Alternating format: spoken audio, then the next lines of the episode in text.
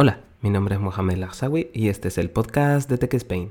Bienvenidos a un nuevo episodio de la tercera temporada. En esta ocasión, la verdad es que es un episodio un tanto especial, tal y como habrás podido ver en el título de este capítulo, por lo que no me demoro más y doy paso a la intro.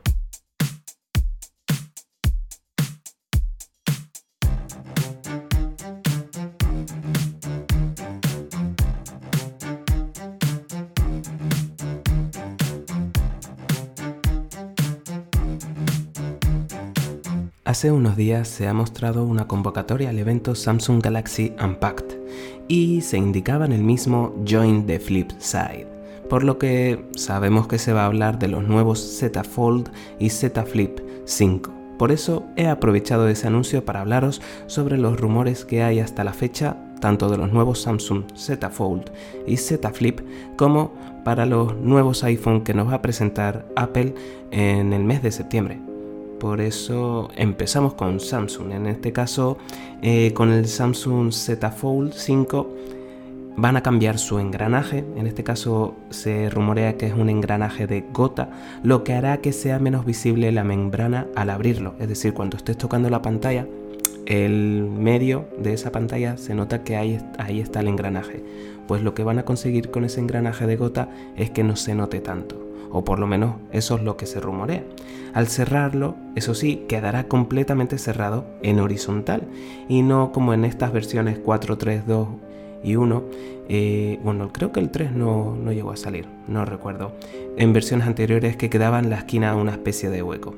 Tendrá el mismo procesador que los Samsung Galaxy S23, S23 Plus y, el Ultra posiblemente veamos eh, una, es decir, tiene un Snapdragon de 8 de octava Snapdragon 8 generación 2 con 12 GB de RAM y empezará con 256 GB de memoria interna, es decir, ese es el modelo base. Posiblemente veamos una modificación en las cámaras, que sean igual como en las gamas de las cámaras de los Samsung Galaxy S23.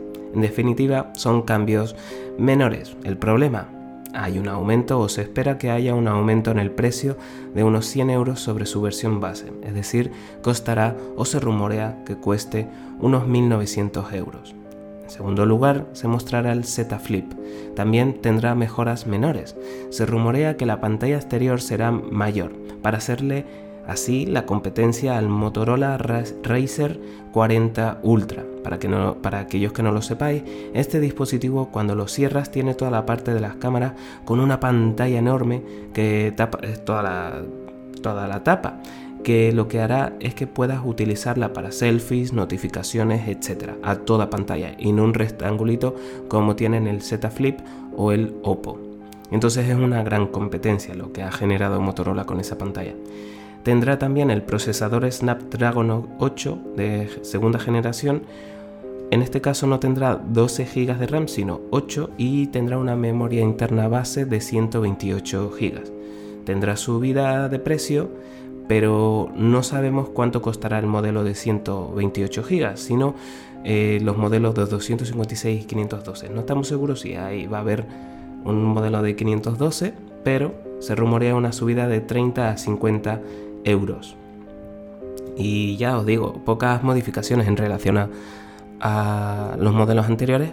Eh, seguramente si el Z Flip cumple esta, este rumor de pantalla en toda la tapa, va a ser un cambio muy destacable, brutal. Y, y la verdad es que estoy esperando a que llegue el 26 para saber qué va a suceder. Ahora, cambiando de compañía, en este caso los iPhone, veremos las siguientes modificaciones. Empezaremos con el iPhone 15 y 15 Plus, que en este año se eliminará completamente el notch, o ese es el rumor que se espera, y de la incorporación de la isla dinámica a los modelos 15 y 15 Plus. Se incluirá en esta ocasión la cámara de 48 megapíxeles que vimos en los modelos Pro 14 Pro y Pro Max eh, y vendrán con un puerto USB-C este caso por exigencias de de la Unión Europea, ¿vale? La normativa de la Unión Europea. Tendrá el chip A16 Bionic de los actuales 14 Pro y Pro Max. Posiblemente veamos también, y estoy haciendo un inciso, una modificación en los AirPods eh, Pro, y los AirPods normales a finales de año eh, cambiándole el puerto eh, de Lightning a USB-C. Un cambio menor, pero por Unión Europea tienen que cambiarlo por lo menos en los países de Europa. En cuanto a los modelos iPhone 15 Pro y Pro Max, eh, estos dispositivos van a venir con el borde de titania, además de que el botón de silencio ya no se moverá, sino que será un botón. En este caso, eh, es un botón eh, no áptico, sino que un botón de acción, como lo hay por ejemplo en el Apple Watch Ultra. Que eso sí, podrás modificar a tu gusto, podrás poner lo que quieras. Pero yo, si me compro al final ese dispositivo, sinceramente le pondría lo del silencio, porque es algo que utilizamos todos aquellos que tenemos un iPhone vendrán con hasta 8 GB de RAM y el modelo base empezarán, o eso se rumorea, con una memoria de 256 GB. Posiblemente veamos un modelo con azul, color azul grisáceo. Recordemos el iPhone 12 Pro y Pro Max, eh, Pro Max ese azul claro, pues este en esta ocasión va a ser un azul un poco más oscuro y un mejor USB-C con velocidad de transferencia más rápida que los modelos eh, normal y el modelo Plus. En este caso, el modelo Pro Max eh, vendrá con una lente periscopio de 6X, o eso se rumorea. Pero la parte negativa, los precios de los modelos Pro van a aumentar posiblemente en un 20%. Ay, que será unos 100 o 200 dólares más. Eh, veamos cómo acaba eso, porque un teléfono de 1600 euros, pues bueno.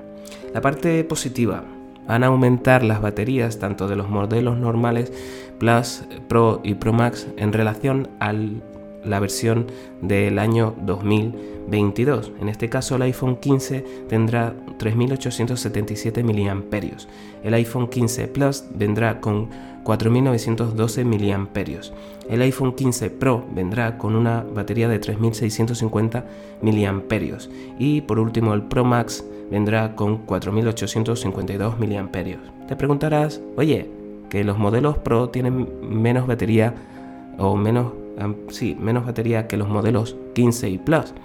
En este caso es lógico, porque tendrán menos espacio por todas las mm, características, una lente más y demás que los modelos normales. Por lo tanto, tienen eh, ese chip A17 Bionic que mejorará el rendimiento de la batería y no necesitará la cantidad que tienen los, 15, los modelos 15 y 15 Plus, ya que tendrá una arquitectura de 3 nanómetros. Bueno, veremos cómo acaba todo eso y, y poco más de este capítulo. Si te ha gustado, sígueme en mis redes sociales. Ya sabes, tienes que buscar, para buscarme solo tendrás que poner TechSpain en Instagram o en Twitter.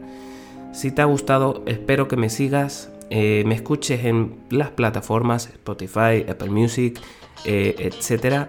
Y nos vemos en el siguiente episodio aquí, en el podcast de TechSpain. Hasta otra.